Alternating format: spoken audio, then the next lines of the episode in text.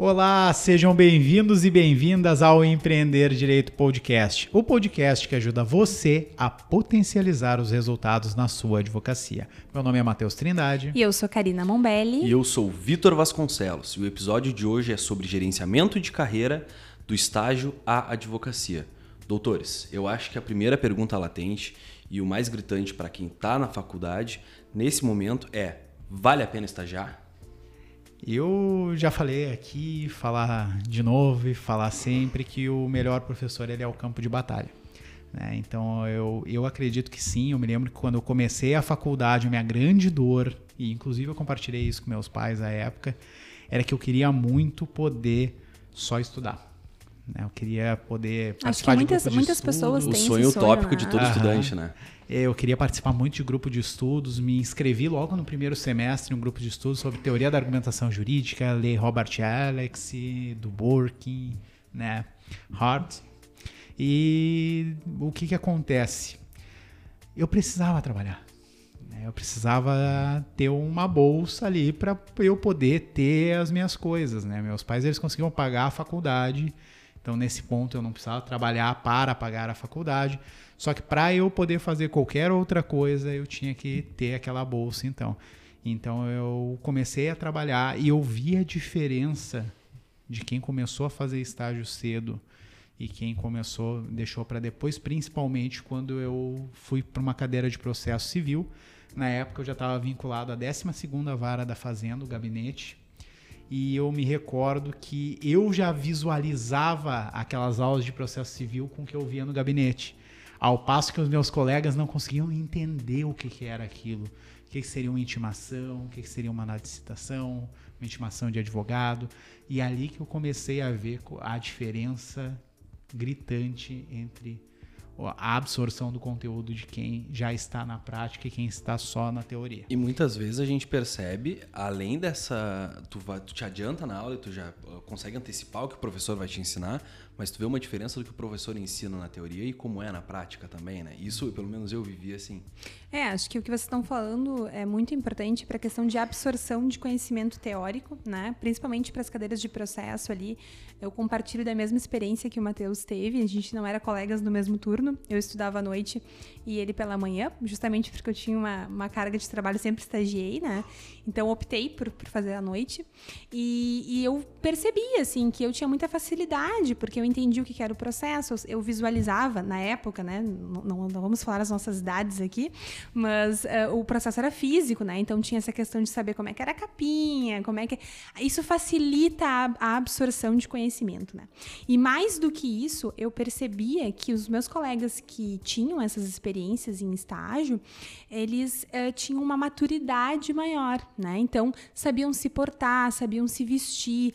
É muito diferente quando você só vai na aula, né? Só, só tem aquele compromisso do seu dia de ir lá, comparecer e absorver aquele conhecimento teórico. Você tem uma experiência de convívio com pessoas e de trato com outros colegas da área. Então, sem dúvida nenhuma, eu assinalo a opção de que o estágio ele é mais do que necessário durante a sua, a sua formação acadêmica e principalmente para quem quer advogar depois, né? Você ganha uma experiência absurda. Agora que nós definimos que de fato é muito importante o estágio, também tem aquela coisa de estágio não é concurso público. Não precisa entrar no estágio e ficar a tua faculdade inteira tentando se manter naquele mesmo lugar, cumpre os dois anos, depois tenta a efetivação porque tu só conhece aquilo. Tem uma importância de se experimentar, não tem? Como fala um pouco de como é para vocês isso, o que, que vocês pensam, como foi de repente na prática de vocês? Eu já tinha dito no episódio piloto que eu entrei na faculdade para ser delegado.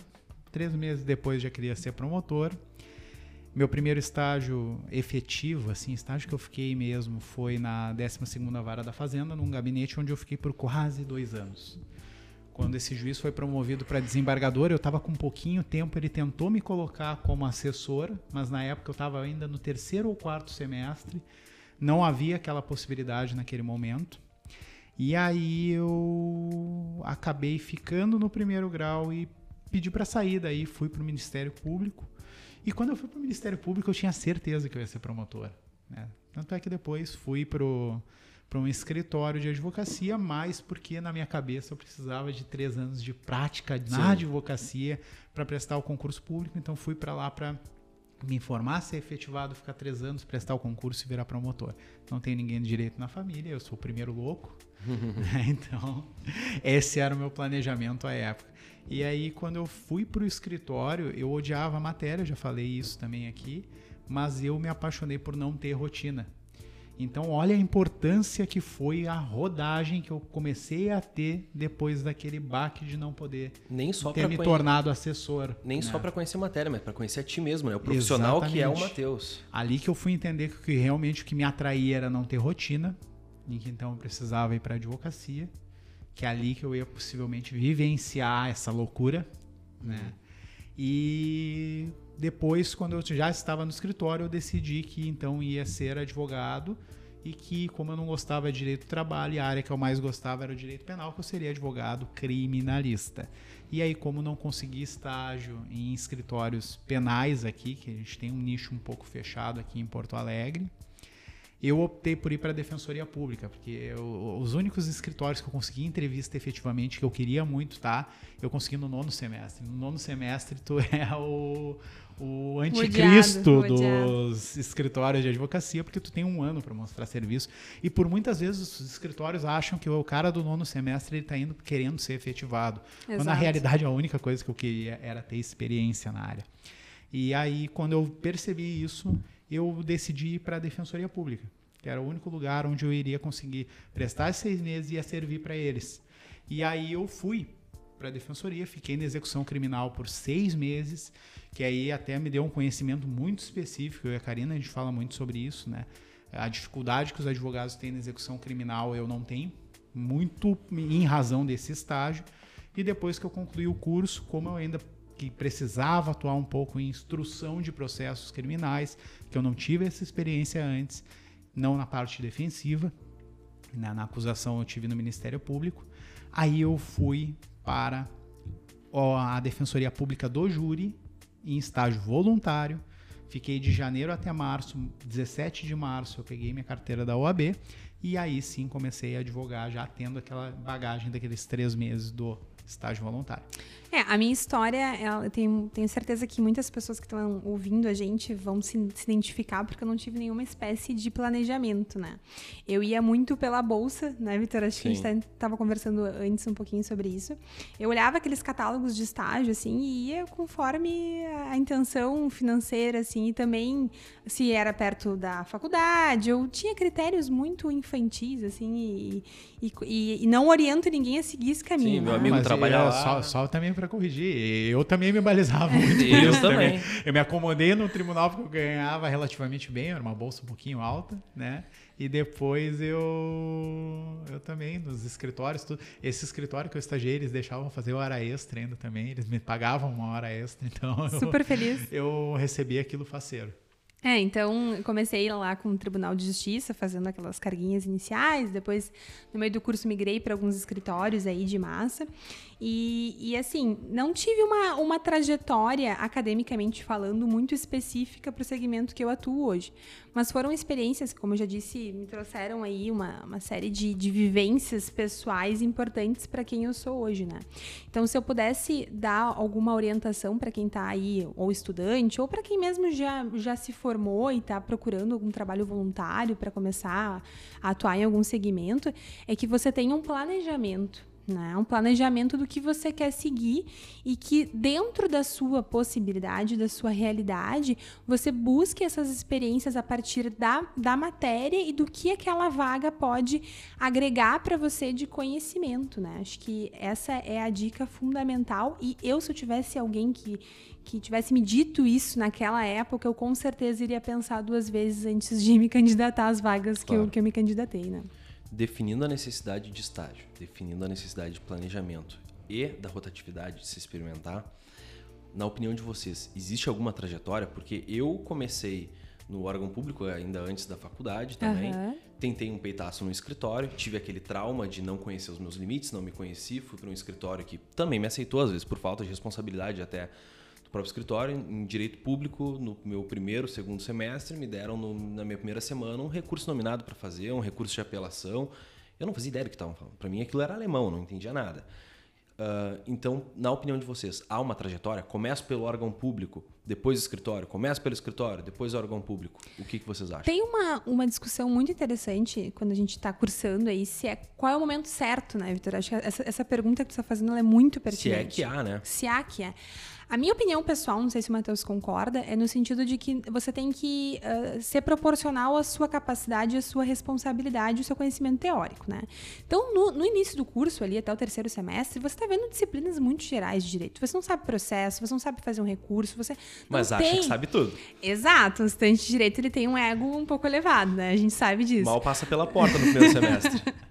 Mas, então, eh, se permita, de repente, assim, em, em órgãos públicos, é, a produtividade, essa pressão, ela é um pouco menor, né? É inerente àquela atividade.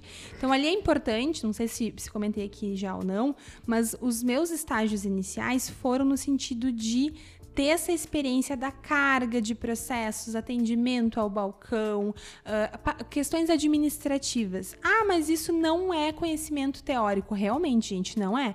Mas isso é super importante para que você crie uma cancha no campo de batalha jurídico. E é necessário né? para nossa profissão. Porque né? quando você virar advogado, você vai ter que pegar sua carteirinha e ir no fórum fazer uma carga, de repente, de algum processo, ou solicitar alguma informação em balcão. E aí você tem essa experiência do outro lado. Fica mais claro. fácil, entende? Então, aproveite esses momentos iniciais do curso para ganhar essas experiências mais preliminares, né? No meio do curso, eu já oriento para quem quer advogar, seguir para a parte de escritórios, né? Para a área privada aí, porque vai te possibilitar experiências muito importantes. Por exemplo, responsabilidade com prazos, acesso a sistema, né? Como se portar em um atendimento ao cliente. Tem muitos escritórios que fornecem esse tipo de experiência para o estagiário. Então, sem dúvida, se você quer seguir para esse segmento da área, da área privada, no meio do curso é o ideal. E ao final, já tentar migrar para uma questão mais específica da área que você pretende atuar, né? Eu, particularmente, até vou fazer uma provocação aqui. Eu acho que até quem quer concurso deveria ir para um escritório. É mesmo? Pra saber se quer de fato. Uma para se testar, né? E outra para caso depois você precise trabalhar, não uhum. consiga ficar só em casa estudando, você ter um currículo diferente. Verdade, ninguém pensa nisso, né? Muito bem colocado. Esse episódio ele foi motivado, pessoal, porque nas últimas três semanas ao menos que a gente está aqui, eu e a Karina aqui no escritório, a gente recebe currículos todos os dias. Todos os dias. E são currículos que, via de regra, as pessoas estagiaram durante toda a faculdade em órgãos públicos e depois estão tentando se inserir em escritórios de advocacia. Uhum. Esse tipo de candidato, pessoal, se não tiver um currículo no mínimo mais forte em relação acadêmica, uhum. ele é um currículo que só vai passar em escritório de massa. Né? Um escritório artesanal que faz as coisas uh, não em modelo e sim com desenvolvimento teórico. Aquele dificilmente que realmente vai, vai experiência, né? É, um aporte teórico, um aporte prático mais forte ele dificilmente vai pegar esse tipo de candidato. É, inclusive, esse é um dos, dos critérios que a gente sempre analisa aqui, né, Matheus? Quando chega o currículo. A gente olha o que, que você teve de experiência. Normalmente as pessoas são, elas migram só para o serviço público ou só para escritórios privados. E... Então tem essa multidisciplinaridade, vamos dizer assim, né? E não tem nada contra, na realidade, porque o órgão público ele paga bem. Claro. Né? O órgão federal ele paga muito bem e tu estagia por quatro horas. O problema é que geralmente aquelas duas horas de diferença de um estágio comum, a pessoa não usa para fazer uma produção acadêmica. Ela usa para ir descansar e curtir. Ficam muito felizes porque tá, estagia só quatro horas por dia. Só que o problema é que essa pessoa daqui a pouco vai ter que se inserir no mercado. Tem uma, uma sensação de falsa estabilidade, né? É, Exato. não, e, e, às vezes as pessoas elas acham que, por exemplo, assim, eu estou no gabinete de, do desembargador X, e isso vai ser um diferencial no meu currículo. Cara, quando é iniciativa privada, não necessariamente. É. Né? Então, uh, fica essa provocação até mesmo para quem é concurseiro e sabe que vai ter que se inserir uma hora no mercado de trabalho antes de ser aprovado em um concurso, você tem que ir. E eu até acho que o ideal é que a pessoa, e aqui é um, aquela exigência ingrata, porque ela é uma exigência que tu tem que tomar uma decisão muito novo do que, que tu vai fazer, né? Exato. Via de regra, se entra na faculdade muito, Muito novo. cedo. E quem não entra muito novo, via de regra, também ainda não conhece todas as áreas do direito e vai ter que se experimentar também durante o curso. né? Então, até quem entra mais velho, com mais experiência, ainda assim vai ter que tomar uma decisão. E o ideal, acho que para procurar escritórios de advocacia, escritórios que te possibilitem mesmo, seria o sétimo semestre. E não escritórios de massa, pessoal. É, é claro que tem gente que não quer usar o estágio como algo para perder a vida, né? que vai ter que ter muito compromisso. Mas para quem gosta de se experimentar, tem que ser algo que desafie. É, Eu não acho que escritório, essa- ah, estágio em escritório de massa, que só vá ter que ficar trocando modelo, seja um estágio bom para quem quer ter vivência no direito e evoluir. E essa dica também ela é válida para quem já se formou, né? A gente tem alguns, alguns conhecidos que estão aí em cargos de comissão ou fazendo alguns trabalhos voluntários e acabam ficando um período muito grande em, em locais que não, que não agregam tanto, né? Então, essa dica ela é válida tanto para o estudante de direito como para o advogado que já, que já não se formou, se né? acomode. Eu conheço bastante gente que trabalha, por exemplo, em escritórios que definem empresas de telefonia, que normalmente são escritórios de massa, com volume de ação muito grande. E eles, um gosta de direito do trabalho, o outro gosta do direito penal, assim como eu.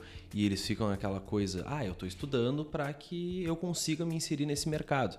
Mas está preso naquilo, o valor do salário é bom, é um salário fixo bom, mas é quase um concurso. Não, tu não vai subir muito, tu não vai descer muito, tem que dar um peitaço em algum momento, criar coragem, né? De ir atrás do que tu quer e não se acomodar nisso, porque não tá te trazendo experiência. Se tu for procurar esse outro escritório na área que tu gosta, eles vão ver essa tua experiência, mesmo como advogado, mas com uma prática quase de estágio, porque tu não fez audiência, tu realmente não precisou elaborar nada muito complexo, tu só troca modelos todos os dias e muitos por dia, né? Então, o que, que vocês acham da gente dar uma ajuda para essa galera dos currículos? O Matheus disse que recebe bastante. Vamos dar umas dicas? Com Tem alguma certeza. separação aqui, então. Falando sobre o currículo. Primeiro, a apresentação do currículo. O que, que vocês acham? Essa semana a gente. Semana passada, né? Ou foi essa? Nem, eu nem lembro mais agora, pra ser sincero.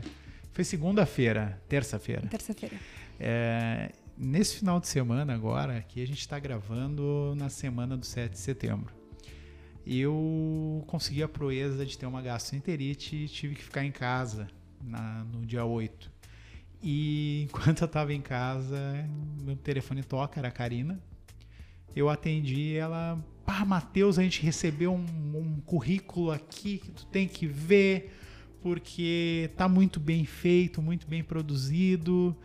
E ela me mandou o currículo. E quando ela mandou o currículo, a primeira coisa que me chamou a atenção é aquela questão da falta de um escritório. Aquele candidato, ele só tinha passado por órgão público. E a Karina, ela é uma das pessoas que eu brinco mais chata em visual. Né? E ela estava É verdade. encantada porque veio em uma folha diferente aquele currículo. Não, veio um envelope Um dentro de uma envelope. pasta de plástico bem estruturada, com a impressão em uma folha de gramatura diferente, Uhum. toda uma, toda um- uma questão visual bem importante. Currículo aí. perfumado. Perfumado. E a Karina, que é uma pessoa calejada e que é chata, por bem assim dizer, É verdade. ela se impressionou com aquele candidato e mesmo contra uma política do escritório cogitou mesmo chamar ele para uma conversa, né? Aí eu até falei para ela assim, olha, a gente já tem vaga, não tem vaga no momento, mas depois quem sabe a gente vê, porque o que nos chamou a atenção foi o capricho. Eu acho que esse é o primeiro ponto, Vitor. Contar essa história para dizer para as pessoas assim, primeiro ponto é se experimente nos estágios para que depois você vai ser advogado e quer inicialmente ser contratado por um escritório porque não pode abrir o seu próprio ou porque não se sente preparado para isso. Ah, rode em estágios e quando montar o seu currículo, isso serve também até para os estagiários. Faça uma boa apresentação de currículo. Faça o currículo em algum programa, tipo Canva, ou se você tem um pouco mais de recurso, uma designer daqui a pouco, para fazer um currículo diferente. O currículo ele é a tua porta de entrada. Muitas vezes se elimina o candidato pelo currículo muito antes da entrevista, ou talvez nem se chame ele para entrevista por causa do currículo. E se você mostra um currículo organizado, sem erros de português, isso já é um diferencial. A primeira impressão vale muito, como no caso da, da Karina aqui, né? Eu vou dizer para vocês assim que eu analiso muito essa questão do arquivo, mas também o corpo do texto que a pessoa encaminha. Né? Normalmente esses currículos eles são enviados de forma virtual, né? Poucos são entregues aqui como como esse esse potencial candidato aí entregou. Mas é, eu visualizo muito a forma, sabe? Como a pessoa estruturou aquele arquivo, se mandou em Word, se mandou em PDF, se tem erro de português nesse, nesse arquivo. Uh, muitas pessoas às vezes anexam fotos assim suas de quando eram bem mais novas, assim, que nem nem tinham aquela experiência profissional, sabe? Então é o capricho, eu acho que, que é muito interessante, porque eu, como entrevistadora e, e como sócia aqui, eu sempre penso assim. Se essa pessoa não teve esse capricho na hora de elaborar a sua apresentação pessoal, o que, que ela vai fazer com as peças aqui dentro? E o pessoal não ah. pensa que é só o currículo, né? Tem o e-mail também que vai junto, como tu disse, o corpo Exato. do texto. O pessoal ignora o corpo do texto e foca só no currículo, e às vezes mesmo assim o currículo não é tão bom. E às vezes o currículo é bom e a pessoa encaminha um texto uh, estranho, assim, sem muito nexo ou com erro de português, como, como, como eu falei aqui. E aí aquela imagem é que nem um relacionamento quando a gente está começando, assim. Ah, beleza importa ou não? Não sei, uhum. ca cada um tem os seus critérios, mas assim, tem critérios iniciais Querendo de um é relacionamento é que a né? gente adota, né? Então, quando você está concorrendo a essa vaga, tenha um mínimo de atenção, porque é um momento importante. E a maioria o que, que faz?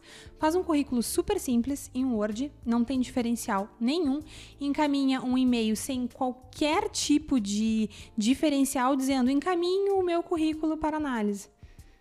E aí você fica, tá bom, você vai para aquela lista que todo mundo mandou. Você não tem diferencial nenhum. Parabéns. Entende? Então, é, é, cuidado com esses aspectos, né? Você tem que ter diferencial em tudo na sua vida é que fica quase que nem uma janta em que tu sai com uma pessoa, vocês pedem tudo do mais caro no restaurante, quando chega no final da janta, a pessoa diz que simplesmente esqueceu a carteira e é a primeira vez que vocês estão saindo juntos. Exato. Né? Pega mal, né? pega mal. Pega mal, pega mal. A gente recebeu um currículo esses dias em que a, a pessoa que encaminhou o nome dela no currículo estava muito espaçado. Então vamos supor assim, estava fulano numa ponta da folha, da Silva no meio da folha e o Alves lá no final. Tanto que eu fiquei brincando que se eu chamasse essa pessoa para uma entrevista, eu ia chamar ela Fulano da Silva. Alves. né? Por quê? Porque uh, ali a gente já vê um problema de capricho. Justificou a página e ignorou já... a questão estética, né? Exato. E aí a gente já verifica exatamente isso. Se essa pessoa não teve um capricho no currículo, daqui a pouco, por mais que ela vá muito bem na entrevista, ela vá me entregar peças fora de formatação. E eu sou uma pessoa que sou chato com isso. Né? Então já. Outra, outro ponto importante assim que eu acho legal de levantar aqui é que às vezes a gente publica essas informações. Estamos disponibilizando vaga, né? A bolsa auxílio é X, ah, tem tais e tais benefícios. Você deve enviar ah, o currículo até o prazo X, né? Uh, para concorrer à vaga tal. As pessoas encaminham o currículo fora do prazo. Encaminham o currículo com objetivo de vaga diferente daquilo que está sendo ofertado. Ou até mesmo ligam para o nosso escritório para saber informações que estão dentro do próprio informativo. Ah, uma coisa então, que eu sei. o que, que isso me diz? Que a pessoa te... não tem, além de, de, não ter esse cuidado, a pessoa é desatenta. E muitas vezes incomoda aqui. a gente teve candidatos que já ligaram para o escritório para saber informações que estavam dentro da, da, da, do próprio informativo. Eu então, quer dizer. muito isso. Gente, pelo amor de Deus, é, é, é atenção, claro. né? Então, isso assim já é, já é eliminado aqui de primeira. Eu tive uma menina que a gente abriu a seleção de estágio, essa que o Vitor acabou vindo aqui para o escritório. E ela me chamou em box numa rede social perguntando qual era o valor da bolsa, sendo que o valor da bolsa estava na foto. Cara, eu nem me prestei a responder Exato. mais. É, Exato. eu sempre tive muita atenção, mas eu tinha aquela coisa que hoje eu vejo talvez não seja tão bom de ser chato. Então eu tô, eu queria me, me posicionar na área do direito penal, passei a faculdade, fiz inúmeros estágios, Uh, e cheguei num ponto que eu não consegui con uh, conquistar essa experiência e estava com medo de ter que me formar sem prática nenhuma. Então eu comecei a incomodar os escritórios.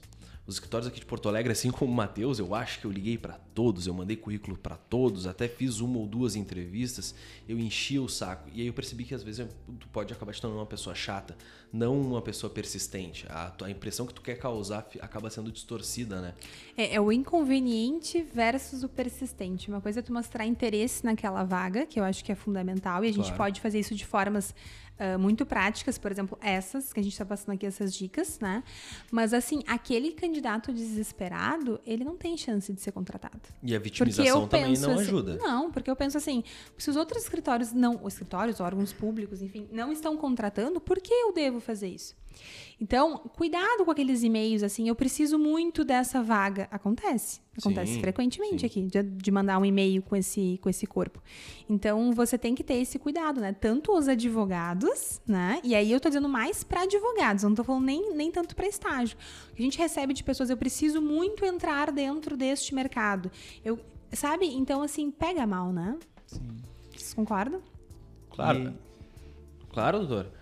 Uh, aqui, é deixar só claro uma coisa bem curta: nós estamos falando de currículo, não estamos falando de currículo para estágio. Currículo, Exato, currículo, é. advogado, estagiário, currículo mesmo, porque há erros em todos os graus. Tem, muito, tem gente que tem muita cancha, advogando há muito tempo e ainda não sabe elaborar um currículo, né? Agora, doutor, por favor. Não, eu não tinha. A Karina matou tudo ali.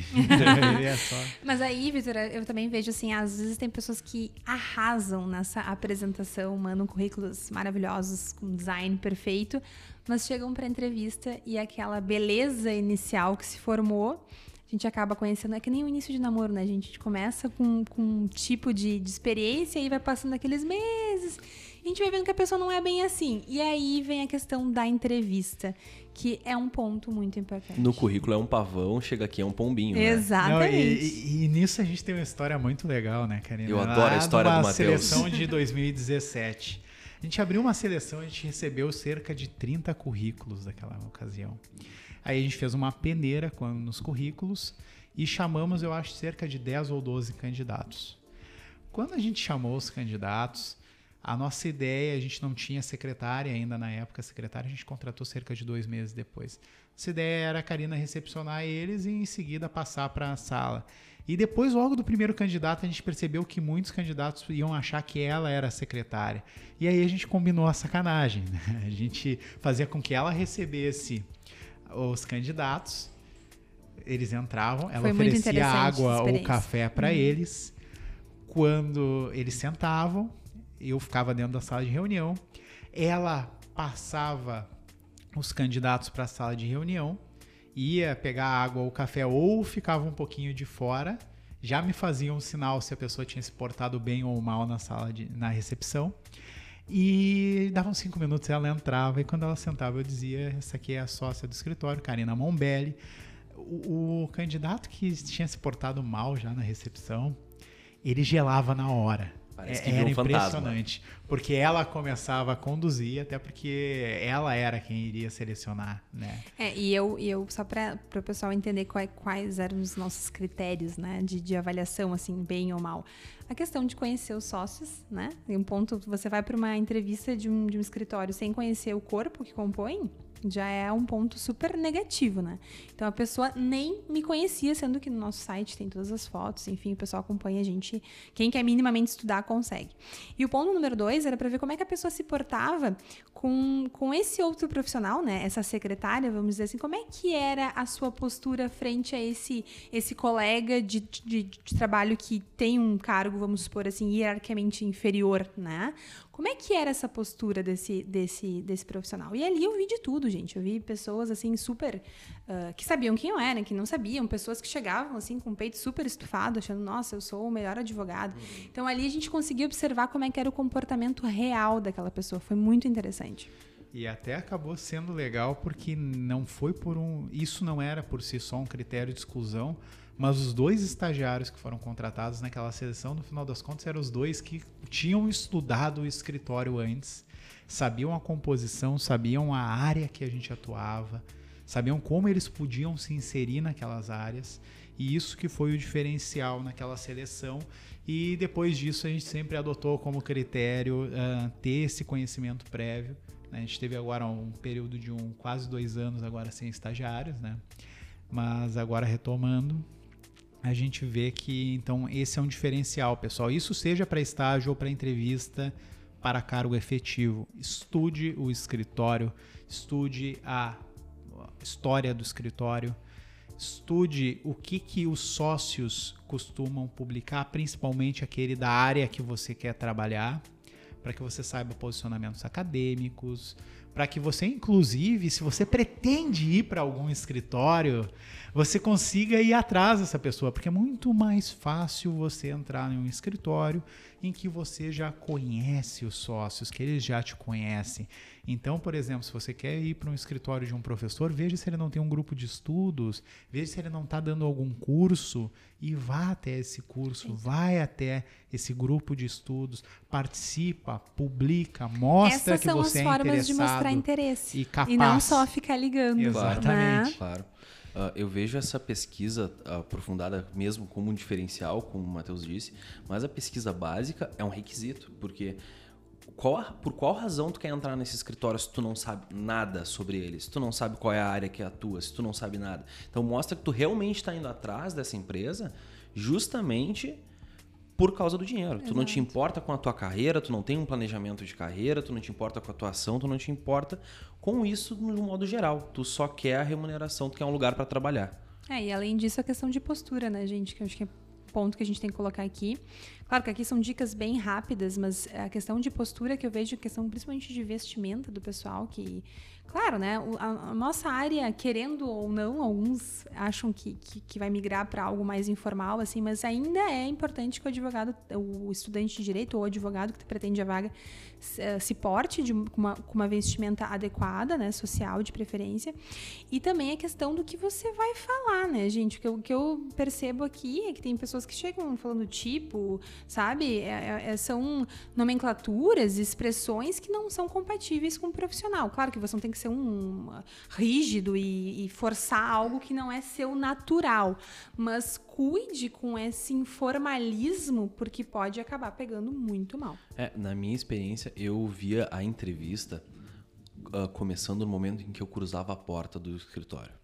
Porque, querendo ou não, tu tá na, ali na recepção, se tem uma secretária, ela tá te observando. E tu não sabe se não há uma combinação de que a secretária passe a como informação né? para a sócia ou que aquela secretária seja sócia, como Exato. no caso de vocês.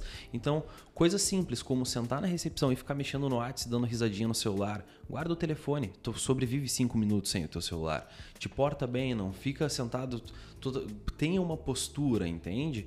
Trate com respeito os colegas, porque tu não precisa mostrar respeito só pro sócio. Ali tu já mostra como tu trabalha em equipe, te mostra Exato. como pessoa, né?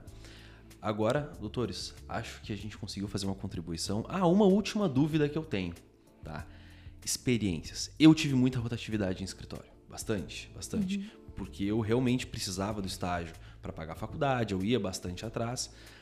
Uh, vale a pena trazer todas as experiências que tu teve para dentro do currículo, porque eu, por exemplo, meus dois primeiros estágios aos 15 anos de idade foi vendendo assinatura de televisão a cabo e depois em uma gráfica tirando cópia e atendendo balcão de bazar.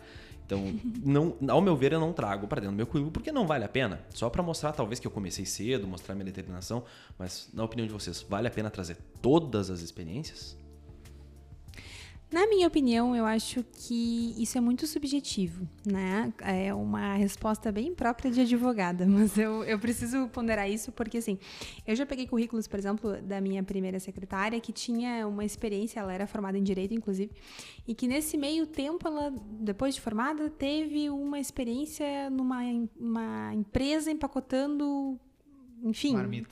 É, era algo assim, não, não, não, não me recordo agora.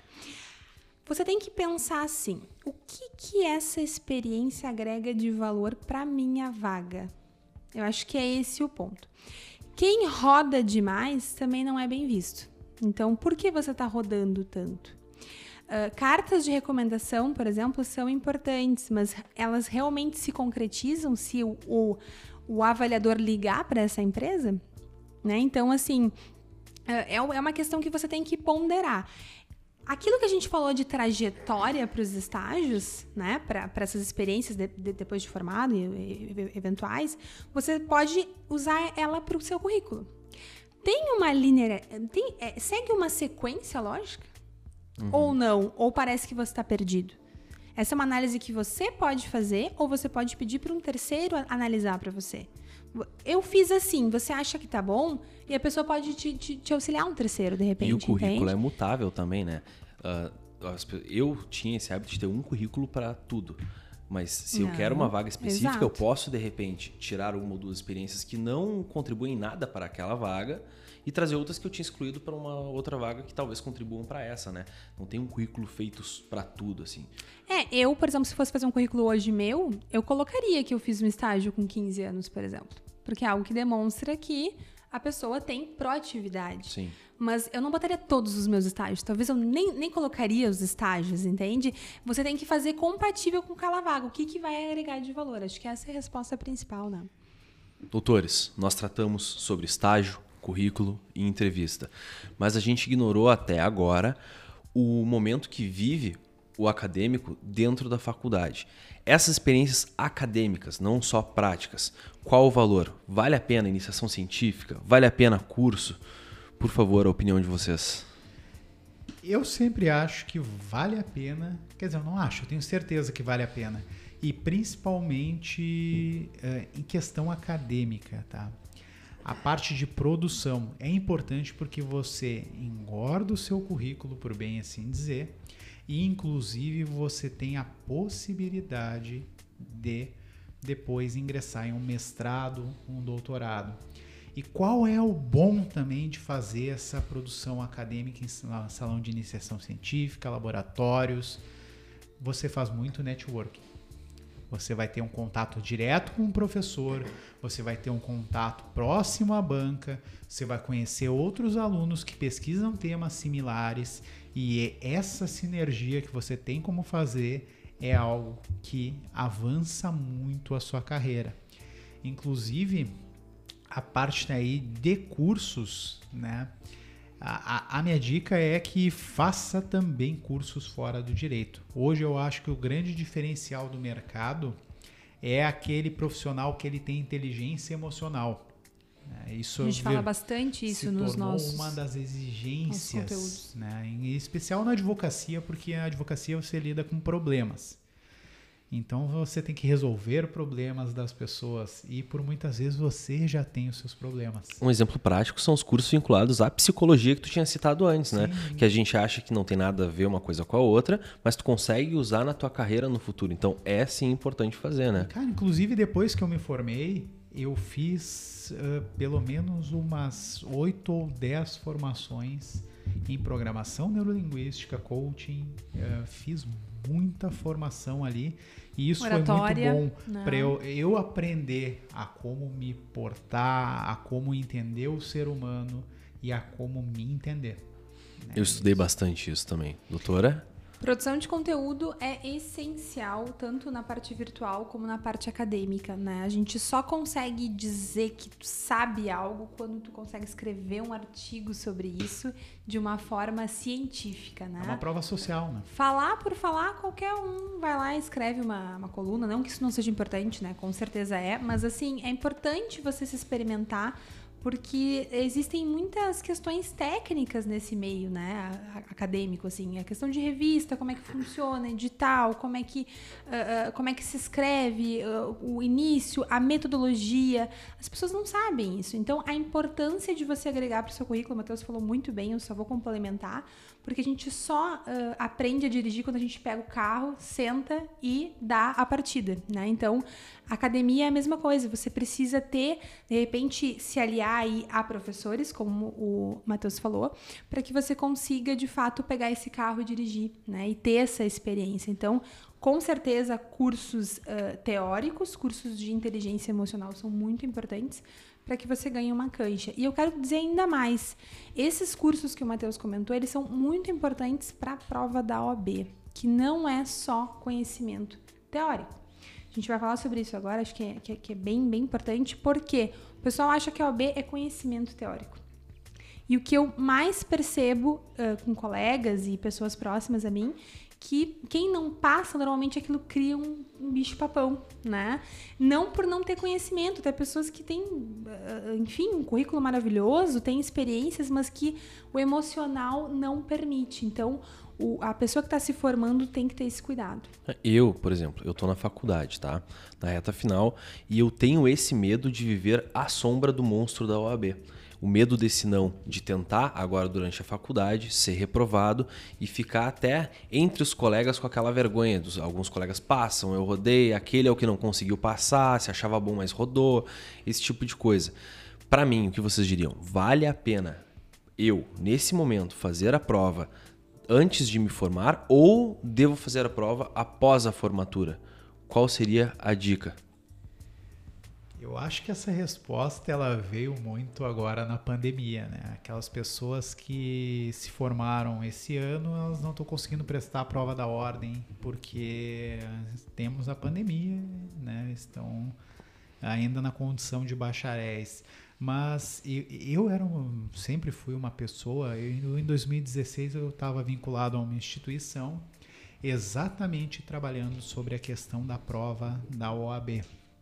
Né? A gente tinha um projeto para que ela pudesse se manter com o selo da OAB recomenda e para isso tinha que ter uma aprovação na OAB muito alta.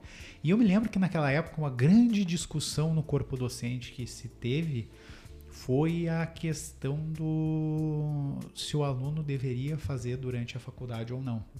É, a, a posição institucional inicial era ser contra para que alunos que fossem se experimentar não rodassem visando o volume de aprovação. Tirar o volume de aprovação da instituição. E eu me lembro que eu levantei a bandeira com, contrária.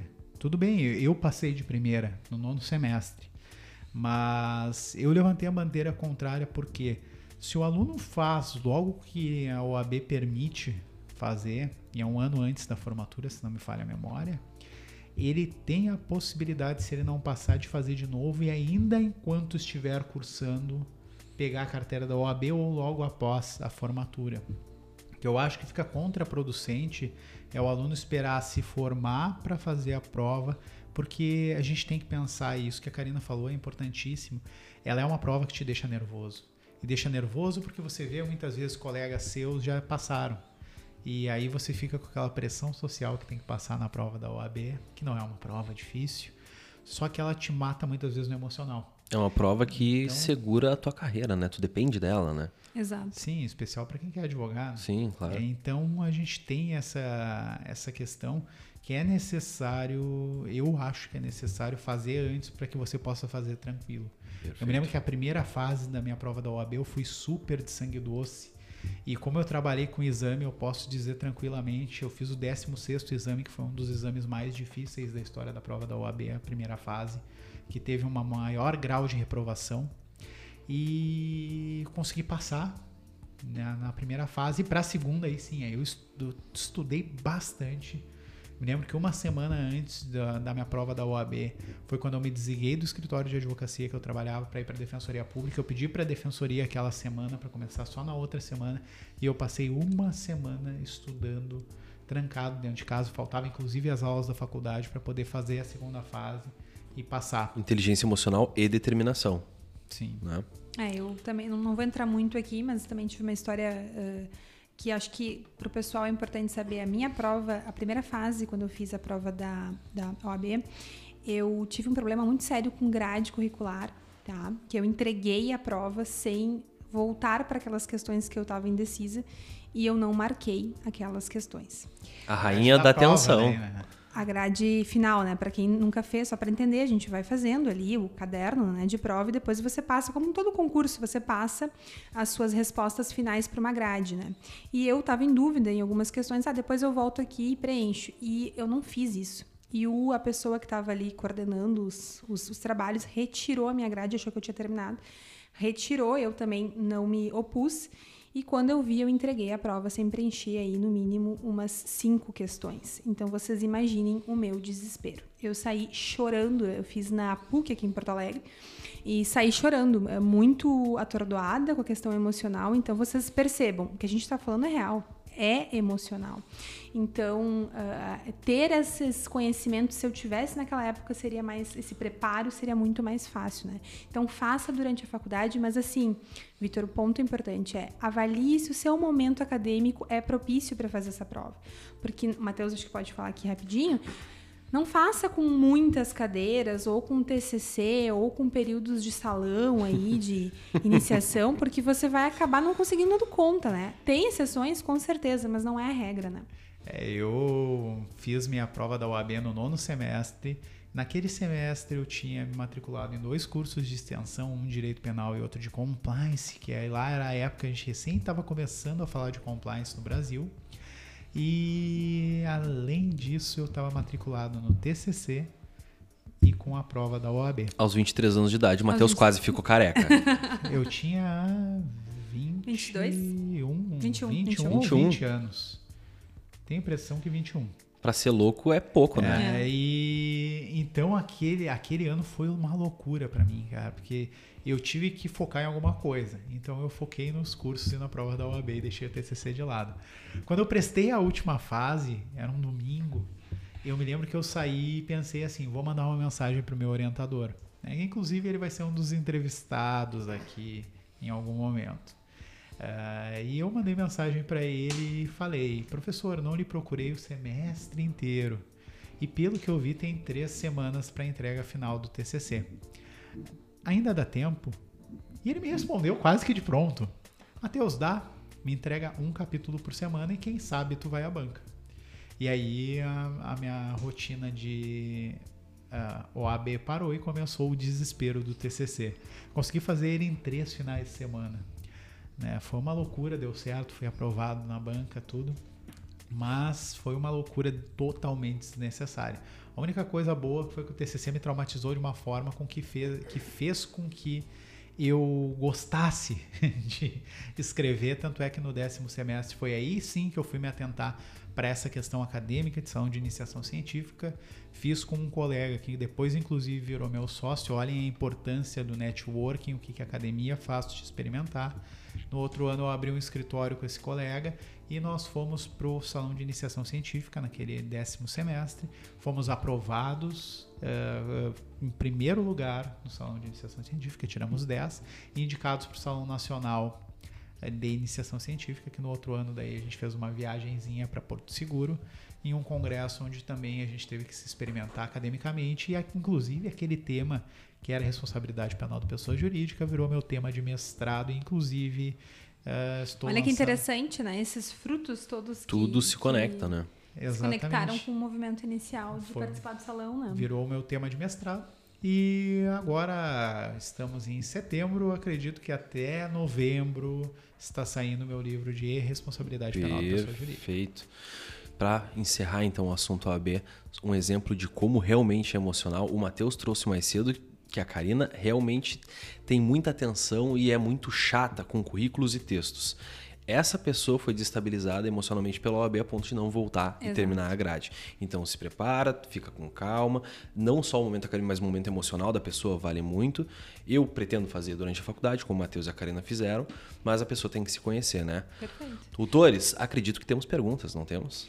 Temos as perguntas uh, que o pessoal encaminhou pelo Instagram. Acho importante a gente. Vou trazer algumas delas aqui. A pergunta inicial é se existe essa coisa, entre aspas, de ser tarde demais para começar a advogar ou para migrar para uma faculdade de direito. Deixo para vocês porque eu sou estagiário, então. eu acredito que não. Né? Até quando a gente recebeu essa pergunta, eu fiz uma provocação. Todos os dias estão sendo criadas áreas diferentes. Né? Eu me lembro que quando eu estava no mestrado em 2017, uh, começou a se falar muito sobre o Bitcoin aqui. Inclusive, a gente teve uma estagiária que pesquisava muito o tema e me instigava a pensar o tema. E no final daquele ano, um colega de mestrado me chamou para a gente fazer um texto para um congresso sobre o direito penal e o Bitcoin. Eu fiz ali, não dei sequência naquela pesquisa e três anos depois a gente começa a pegar algumas operações que tinham o Bitcoin. E agora eu estou retomando três anos após o estudo do Bitcoin. Inclusive, a gente vai estar lançando um grupo de estudo daqui a pouco sobre o tema. Poderia já dizer que é tarde, que eu tinha que ter começado lá em 2017 a pesquisa sobre o tema. E ainda hoje eu vejo muita margem para trabalhar, porque é um tema novo. Né? Então, temas novos aparecem no direito todos os dias. Então, nunca é tarde, porque você pode se formar ou se especializar em determinada área no curso da sua carreira. Acho importante a gente, só para finalizar essa resposta, dizer assim: é, nunca é tarde, realmente concordo com o Matheus, mas o quanto você pudesse planejar, criar esses mecanismos de estratégia para você ter um gerenciamento de tempo na sua carreira melhor, é com certeza, sem dúvida, a melhor estratégia. Então, Pensem nisso, esse episódio é para isso, né? Para você não precisar de tanto tempo assim para chegar nos seus resultados finais. Né? É, eu tenho um exemplo muito bacana de não é tarde. O meu avô, o grande doutor Edson Frota Vasconcelos, se formou na faculdade de Direito aos 88 anos de idade. Viu, ó, pessoal? Vocês aí. Porém, é, foi uma conquista pessoal muito bonita, mas para quem quer construir uma carreira na área, Perfeito. Não se aplica. Se aplica para quem realmente quer uma conquista. Ele nunca tinha estudado, entrou no ensino fundamental, no supletivo aos 76, se formou no, em direito aos 88. É muito bonito, mas se tu quer uma carreira, quanto antes melhor. Então se planeja, né? Perfeito. A outra pergunta é se nós devemos definir uma área desde o início da faculdade ou da advocacia, ou se a gente deixa a vida me levar e vai ganhando experiência e após aí segue para um, um segmento específico. Acho que é meio automático, né? Eu defini no início, mas o Matheus e, e a Karina já foi. A, a vida definiu por vocês? É, eu acho que não, não tem resposta pronta nisso, né? A gente é vai, se experimentar mesmo. Vai não. experimentando, ver o que, que gosta e muitas vezes de, primeiro tu vai gostar de uma coisa e depois de outra e é normal isso e é bom entender isso para, como a Karina disse, se planejar e poder se inserir de fato naquela área. Última pergunta é, específica na questão de gestão, tá? Se, a gente, se é possível advogar de forma à distância, ou seja, se é possível é, viver viajando e trabalhar pelo notebook. Foi uma, uma pergunta bem legal que apareceu aqui. Eu acho que vai depender muito da área, né? Também acho. A, a pandemia hoje ela veio trazer essa inovação da gente poder fazer inclusive audiências por videoconferência. O que eu até pouco tempo atrás era absolutamente contra comecei a repensar em especial agora mês passado. Quem nos acompanha no Instagram viu que a gente gravou os bastidores. Eu pude fazer uma sustentação oral, no fim nem precisei sustentar, mas pude participar de uma sessão da sexta turma do STJ da sala do meu escritório. E quando eu concluí, eu não tive que pegar um avião para voltar para Porto Alegre e vir para o meu escritório. Eu simplesmente peguei meu notebook, voltei para minha mesa e segui trabalhando. E isso me encantou. São os novos tempos, não? São os novos tempos. Eu acho que talvez a gente vá arrumar para isso, mas em alguns segmentos, como a advocacia criminal, o contato humano ainda é necessário. Perfeito. No episódio anterior, vocês falaram, inclusive, sobre a necessidade de ter escritório físico. Se engloba um pouco aqui, depende do seu nicho de cliente também, exato, né? Exato. Se ele requer que você esteja presente. E se isso é muito importante para você, então que você migre a sua matéria para segmentos que, é, que são possíveis, né? Te possibilitem isso. Exato. Crie esse critério aí para você que tem esse interesse. Gente, conversa muito boa, hein? Foi excelente. Mas eu acho que estamos estourando o horário, né? Então, Sim. pessoal, a gente vai ficando aqui. Doutores. Então, fica o convite, o convite para nos acompanhar nas redes sociais. O meu Instagram é arroba trindademateus.adv. E meu... temos o Instagram do Instituto também, o arroba iapj.direito. O meu Instagram é arroba Karina Mombelli, com dois L's e I. E o meu Instagram é arroba VitorEduImig, I-M-I-G. Nos vemos no próximo episódio. Até mais. Até mais, valeu.